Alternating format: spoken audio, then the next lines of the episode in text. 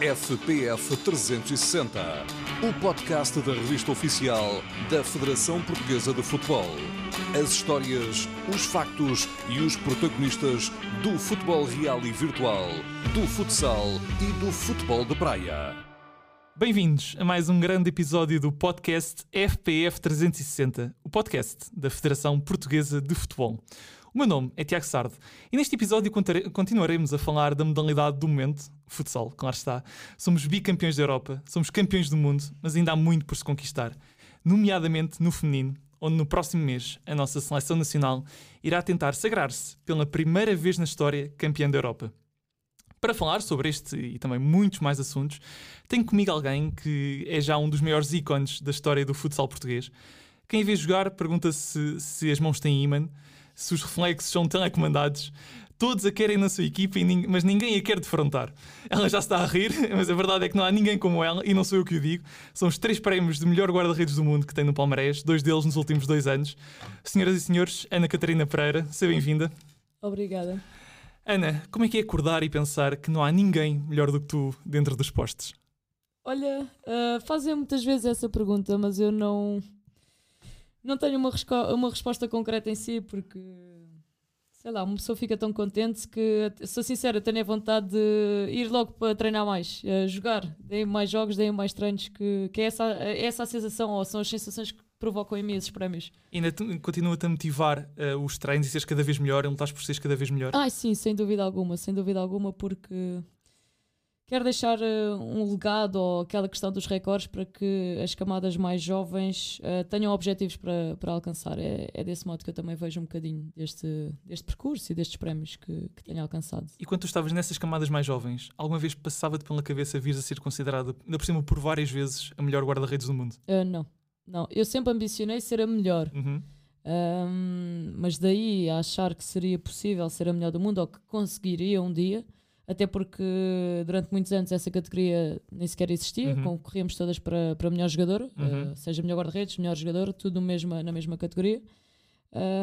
Mas sim, mas depois quando começou a haver essa categoria, comecei a ver o meu nome nas nomeadas e, e quando comecei a ficar uh, em segundo lugar muitas vezes, comecei a achar que sim, que seria possível. E hoje em dia sentes-te um ícone da modalidade? Sinto talvez desse modo, sim, uh, mas não aquela super estrela, uh, mais alguém com muitas responsabilidades, uhum. cada vez mais responsabilidades, sim. Uh, e, e, quais é que consideras ter, terem sido os fatores que te fizeram tornar uma guardiã com essa qualidade? Já falámos aqui da, dessa tua ambição que tu tens e dessa, dessa tu, do, desse teu trabalho incansável em tentar seres, seres a melhor, mas foram as únicas, foram as únicas questões que te fizeram te fizeram tornar na guardiã que és hoje? É sim, acho que também acaba por ser. Eh, eu digo sempre que não me arrependo de, da forma como fiz o meu percurso, de, não mudava absolutamente nada, porque acho que foram também muitas vezes as derrotas, os erros cometidos, uh, as más abordagens, alguns golos assim mal batida que, que, me fizeram, que me fizeram crescer e depois a juntar a isso, obviamente, todas as condições que o, que o Benfica me proporcionou ao longo destes, destes anos, porque obviamente que ter, ter treino baliza uh, é muito importante e uhum. sei que há uns anos atrás uh, não existia ou não davam tanta importância ao treinador de baliza, pelo menos no feminino. Hoje em dia já é rara a equipa que não tem um treinador. E, e, nesse aspecto, como em tantos outros, o Benfica foi, foi fundamental também no, no meu percurso. Uhum. E depois, obviamente, também a seleção que, que, que me permite competir com, contra as melhores. Uhum. Uh, saudades de jogar contra as brasileiras. Eram duelos sempre muito interessantes um, e que me, que me provocavam bastantes dificuldades. E nesse aspecto, a seleção também, obviamente, que teve, teve um papel fundamental.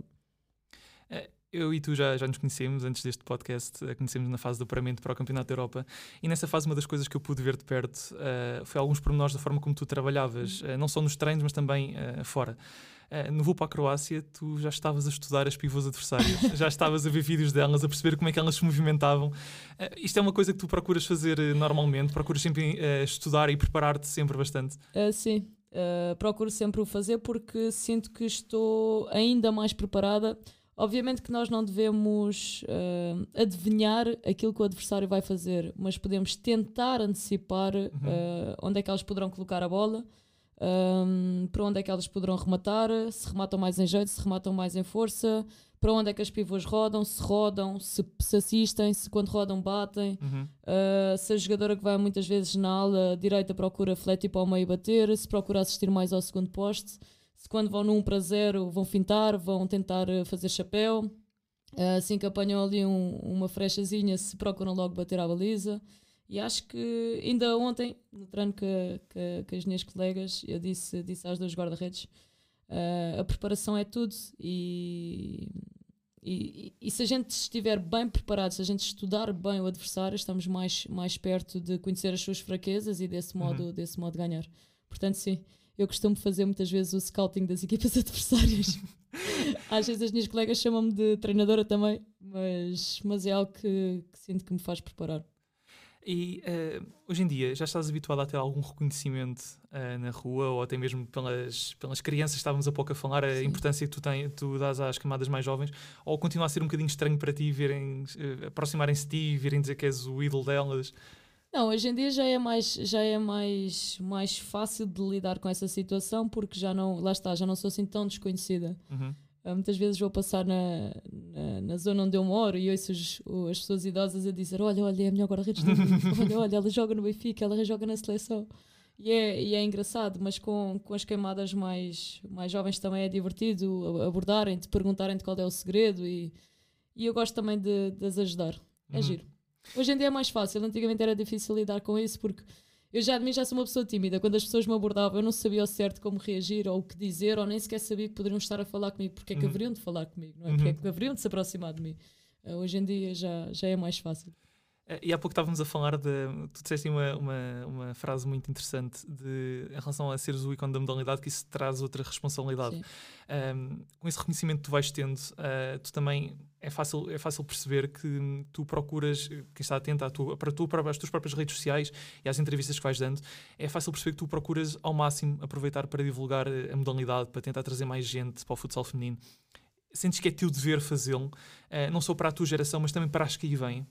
Uh, sim, e cada vez mais, uh, já que sou o ícone, como dizes, desta, ou um dos desta modalidade, então temos que ser nós também a dar a cara, temos que ser nós uh, a falar sobre dificuldades que possamos estar a passar, de coisas boas que já tenham acontecido, obviamente, porque isto não é só, não é só estar a dizer mal, mas temos que ser nós também a dar a cara e lutar pela, pela modalidade, não é, ok, já tenho o reconhecimento que eu quero e que se lixe, entre Uhum. aspas, obviamente, Uh, tudo o resto. Uh, não, e as coisas não são assim, porque se, se eu também consigo chegar ao topo do mundo é por causa das equipas adversárias, das outras uh, atletas, dos outros treinadores, e acho que todos nós merecemos o reconhecimento, porque todos nós, todos nós damos um pouquinho uh, de nós, em cada dia, em cada treino, nas suas equipas, à, à modalidade. E no que eu puder, Uhum. Uh, se calhar por vezes nem sempre é da melhor forma, porque eu também sou uma pessoa muito expressiva, explosiva, mas obviamente que no que eu puder vou sempre, vou sempre uh, lutar para que a modalidade possa crescer. Eu costumo dizer muitas vezes que eu, tenho- eu ainda tenho alguns sonhos por concretizar. Jogar os Jogos Olímpicos e que eu acho que é praticamente impossível Uhum. e, e disputar uh, um Mundial oficial pela FIFA. Mas se esses sonhos não se concretizarem, ao menos que eu possa ajudar a que as miúdas da- das novas gerações que, que venham aí que, que o possam fazer, Uhum. uh, porque acho que também é, é, a nossa, é nossa missão, porque se hoje estamos onde estamos, temos as coisas que temos, é porque outras atletas também lutaram, não desistiram, uh, sendo amadoras ou não, para que nós pudéssemos estar, estar cá hoje. Portanto, sim, desse modo, obviamente que sim. E, e- e estando onde eu estou, sinto cada vez mais essa responsabilidade. Tanto que cada vez que dizem sou o melhor do mundo, etc., eu gosto sempre de dizer que o futsal feminino venceu porque futsal feminino português venceu porque é mesmo esse o caso, não é? Uh, temos a melhor guarda-redes do mundo que joga na Liga Portuguesa. Portanto, se com algumas dificuldades, se não nos consideramos profissionais, porque efetivamente não o somos, e eu consegui, Uhum. imaginemos então se nós fôssemos profissionais as coisas que o futsal feminino poderia dar. E enquanto pessoa que está constantemente, e e vê se tu tens um pensamento bastante bem consolidado sobre a, a modalidade, enquanto pessoa que pensa sobre a- o futsal feminino, como é que tu vês o futuro? Isto são duas perguntas numa só. Como é que tu vês o futuro do futsal feminino daqui a 10, 20, 30 anos e como é que tu gostavas que o futebol feminino estivesse? Porque não são necessariamente as duas, as duas iguais. Olha, ah, é assim. Como é que, para já quero ver no futuro o, o futsal feminino português como campeão da Europa. Essa Uhum. é já a primeira. Uh, O futuro para o próximo mês, o então. futuro, para o próximo, um futuro muito próximo, não é? Uh, futsal feminino, campeão da Europa em Gondomar, 2020, março de 2022. Uh, essa, essa é já a primeira. Uh, depois gostava que Já falaste aí nos Jogos Olímpicos, já falaste aí no Sim. Mundial. as miúdas já conseguiram disputar os Jogos Olímpicos da Juventude Uhum. e ganharam. Um, e penso que essa geração poderá, poderá essa sim poderá disputar, uh, disputar o Mundial. Se calhar com, al- com algumas da minha geração, Uhum. não sei, uh, vamos ver como é que evolui o processo, mas sim, nesse aspecto gostava que a nível uh, internacional que houvesse essas competições, obviamente. Um, a nível interno, já temos praticamente todas as competições, mas gostava que as competições internas fossem feitas em períodos diferentes das masculinas. Uhum. Posso dar um simples exemplo, que ainda agora houve, houve uma jornada muito interessante, que foi no Álvares Benfica, Uhum. primeiro contra segundo, e houve Nova Semente Sporting, terceiro contra quarto, portanto, tudo no mesmo dia, Uhum. uh, e acho que foram transmitidos jogos no Canal 11, e, e acho que isso foi, foi bom para a modalidade, portanto, se- havendo essas, essas competições fora dos masculinos, acho que poderia ser interessante também para a modalidade em si e para o crescimento da modalidade. Uhum. Gostava que o futsal feminino, obviamente, fosse, fosse profissional, que as miúdas tivessem essa oportunidade, mas eh, agora vem a parte negativa, que é preocupa-me um bocadinho o crescimento que, que o futebol feminino tem tido e que o futsal não esteja a acompanhar, porque Uhum. se calhar as miúdas começam a olhar, ok, eu ali consigo ser profissional do- de um desporto que eu gosto, Sentes que o futebol pode roubar pessoas Sim, ao futsal? E acho que a nível de formação, as, as atuais gerações não, mas a nível de formação, Uhum. tendo em conta o crescimento e o facto de elas serem profissionais, obviamente, eu se calhar eh, pensaria duas vezes, entendes? Uhum. É mais por aí. Acho que o facto de se o futsal feminino não conseguir acompanhar o crescimento e a profissionalização, não sei se é que Uhum. assim que se diz, peço desculpa se não for, uh, do futebol feminino, então pode haver muitas miúdas que prefiram ir para o futebol uh, do que para o futsal e aí vamos ter um problema com a, com a modalidade em si. É bastante interessante isto que tu estás a dizer, porque não foi o último, mas o penúltimo episódio que tivemos aqui neste podcast foi com o Ricardinho e ele disse exatamente a mesma coisa em Pronto. relação ao, ao mas mais, mais focado no masculino, que muitas vezes o futebol rouba atletas ao Exato. futsal. Mas então, para ti, como é que tu tentarias convencer uma, uma jovem jogadora a escolher o futsal em vez do futebol? Que argumentos é que tu. eh, É assim, adotarias? a nível, repara, a nível de, de jogador em si, é assim, eu posso dizer logo o primeiro argumento é que no pavilhão é muito mais quente do que no relevado à chuva. Se quisermos irmos por aí, não é? Mas depois acho que não depende tanto dos nossos argumentos em si, mas depende muito daquilo também que as televisões, que as redes Uhum. sociais vendem. Eh, obviamente que se tu vires muito mais projeção. as redes sociais hoje comandam o mundo, quer queiramos, Uhum. quer não. A internet comanda o mundo. A publicidade, o marketing, Uhum. ah, vende muito ah, os produtos. E se tu só vires jogadoras de futebol, e, e atenção ao que eu vou dizer, porque isto é muito importante, não há absolutamente comparação possível, não é, não é falar mal nem nada disso. É, é só no sentido. não, estás, tu não estás a dizer que se deve retirar a Não, atenção ao até futebol porque- feminino, é dizer não, que se deve dar mais ao futsal. porque eu acho, e, e fiquei extremamente contente quando elas conseguiram finalmente ir a um campeonato da Europa, porque Uhum. eu acho que tem sido uma luta tremenda também para elas. Uhum. E isto não, não é tirar a elas e dar a nós, Uhum. não. Se elas já conseguiram, nós temos é que seguir o percurso que elas fizeram Uhum. Para que o futsal feminino possa também alcançar. Agora, claro, lá está. O, para mim, o futebol feminino também tem crescido devido ao, ao crescimento também que o futebol feminino tem tido na UEFA, Uhum. obviamente, e na FIFA. Obviamente que se o futsal feminino crescer na UEFA e na FIFA, também poderá crescer no- Claro. nos, nos países. Isso não está em causa. Agora, o que é que nós internamente podemos fazer? Uhum. Se calhar divulgar mais nas redes sociais, porque as miúdas, se veem jogadores de futebol, não dizem, ah, eu gostava de ser também como ela. Uhum. E acho que aí não cabe tanto a uma questão de modalidade em si, de- das características que uma modalidade tem e que a outra tem, mas sim mais uma questão de marketing. Uhum. Eh, e tu ah, falaste aí também na, na questão de, de só esta jornada, por exemplo, este fim de semana eh, que passou, eh, ter, ter- termos tido o Benfica com o Nuno Álvares e novamente com o Sporting, são dois, dois jogos bastante, conseguem ser bastante atrativos sim, do sim. ponto de vista da competitividade. Uhum. E isto vem, é que isto acontece porque a Federação este ano também fez uma nova reformulação ah, ao Sim. campeonato. Sentes que as reformulações feitas às competições de futsal feminino este ano acabam por ajudar a melhorar a competitividade e, consequentemente, a melhorar, a trazer mais pessoas também para, para a Ai, mas sem dúvida, sem dúvida alguma, porque repara, vão haver muito mais jogos grandes. Ahm, eu gosto muito mais do- dos campeonatos assim a playoff do que Uhum. aquela fase regular que tínhamos inicialmente. E se na altura ah, do Euro eu tinha dito que por exemplo, para mim era difícil chegar a um europeu em forma porque tinha tido a primeira fase regular em Uhum. que a maioria dos jogos, a minha equipa, que é o Benfica, e aí obviamente que a maioria das pessoas não tem culpa, não é? Uhum, claro. Mas o Benfica goleava e a bola chegava poucas vezes à baliza e se calhar era dif- difícil para mim entrar em forma. Uhum. Hoje em dia, hoje em dia é diferente. Hoje em dia temos jogos grandes todas as jornadas, eh, temos deslocações difíceis. E acho que isso aumenta a competitividade e ao aumentarmos a competitividade entre nós, vamos ter que, que nos inovar, vamos Uhum. ter que evoluir enquanto jogadores. E acho que isso depois poderá trazer consequências a nível internacional e o título tão desejado. E obviamente que acho que todas nós sentimos responsabilidade e achamos que sim, pode ser este ano. Mas depois, eh, eh, ainda, eh, falando ainda em relação às possíveis, às possíveis crianças a virem para a modalidade, sentes também as conquistas do futsal masculino pode ajudar a trazer mais jovens, jovens jogadoras para, para o futsal?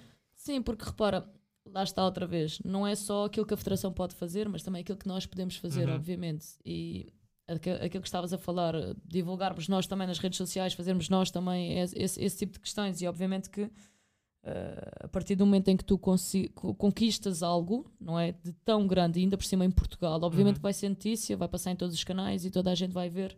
E se calhar toda a gente pode pensar, ok, eu se calhar gostava, Uhum. gostava de estar lá, eu se calhar gostava de jogar, eu se calhar Já de ser uma seguir. delas. Exato, é como se fosse uma porta, uma porta aberta para a modalidade. Obviamente Uhum. que sim, claro. E isso acaba por ser uma das vossas motivações para o Campeonato da Europa, para conquistarem o título, sentirem que podem ter mais visibilidade, trazer mais visibilidade e, consequentemente, mais gente para a modalidade. Ou, ou então, eh, temos aqui também, quer dizer, vocês vão jogar um Campeonato da Europa que também não precisam de mais motivações para, para, Não. para ganhar, não é? Não, mas aí, lá está, para mim, e isto é a título individual, para mim, ah, continua a ser uma responsabilidade. Uhum. Um, eu olho para a conquista do euro, para a hipótese de conquistar o euro, como se conseguirmos conquistar o euro, então se calhar podemos mudar o rumo das coisas do futsal feminino em português. Se Uhum. calhar podem-nos dar outras oportunidades, se calhar até a nível de marketing, de patrocínios, porque isto Uhum. depois envolve muita coisa, obviamente. E é como se fosse uma bola de neve. Uh, por isso, sim, eu sinto, sinto essa responsabilidade de que ganhando o euro, uh, as coisas no futsal feminino português podem mudar, podem evoluir. E sobre o Euro, que, que perspectivas é que tens? O que é que te vai na cabeça? Olha, uh, muita vontade de ganhar, obviamente.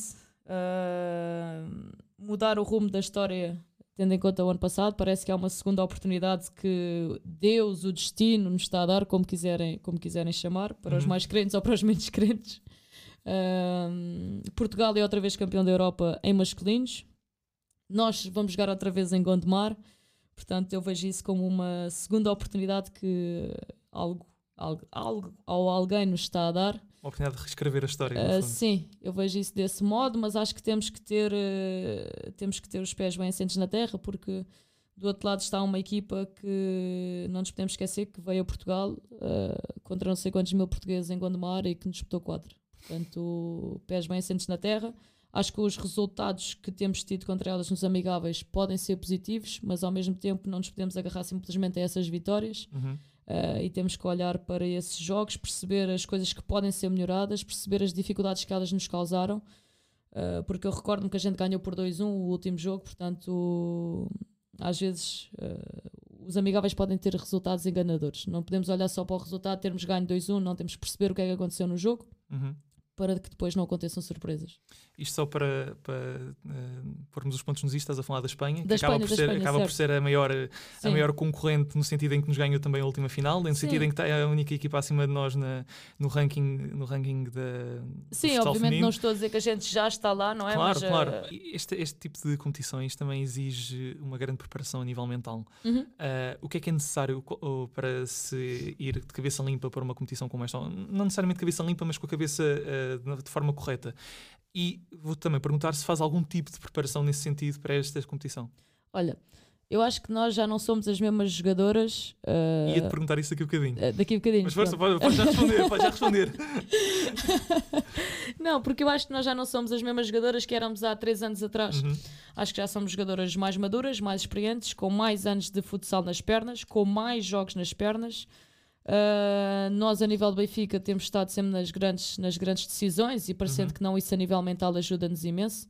E já tiveram Ah. também as competições europeias, o que também vos pode já ter ajudado. Sim, sim, exatamente. E nesse aspecto ajuda-nos ajuda imenso. Mas depois acho que acaba por ser também a personalidade de cada uma. Uhum. Uh, e acho que até houve uma altura em que, hum, no estágio em, em, Rio Maior, antes do, do Euro, uhum. uh, tivemos um estágio em comum com os masculinos e tanto o Ricardinho como o João Matos deram perspectivas diferentes de, de como é que gostavam de, de se preparar antes uhum. dos jogos.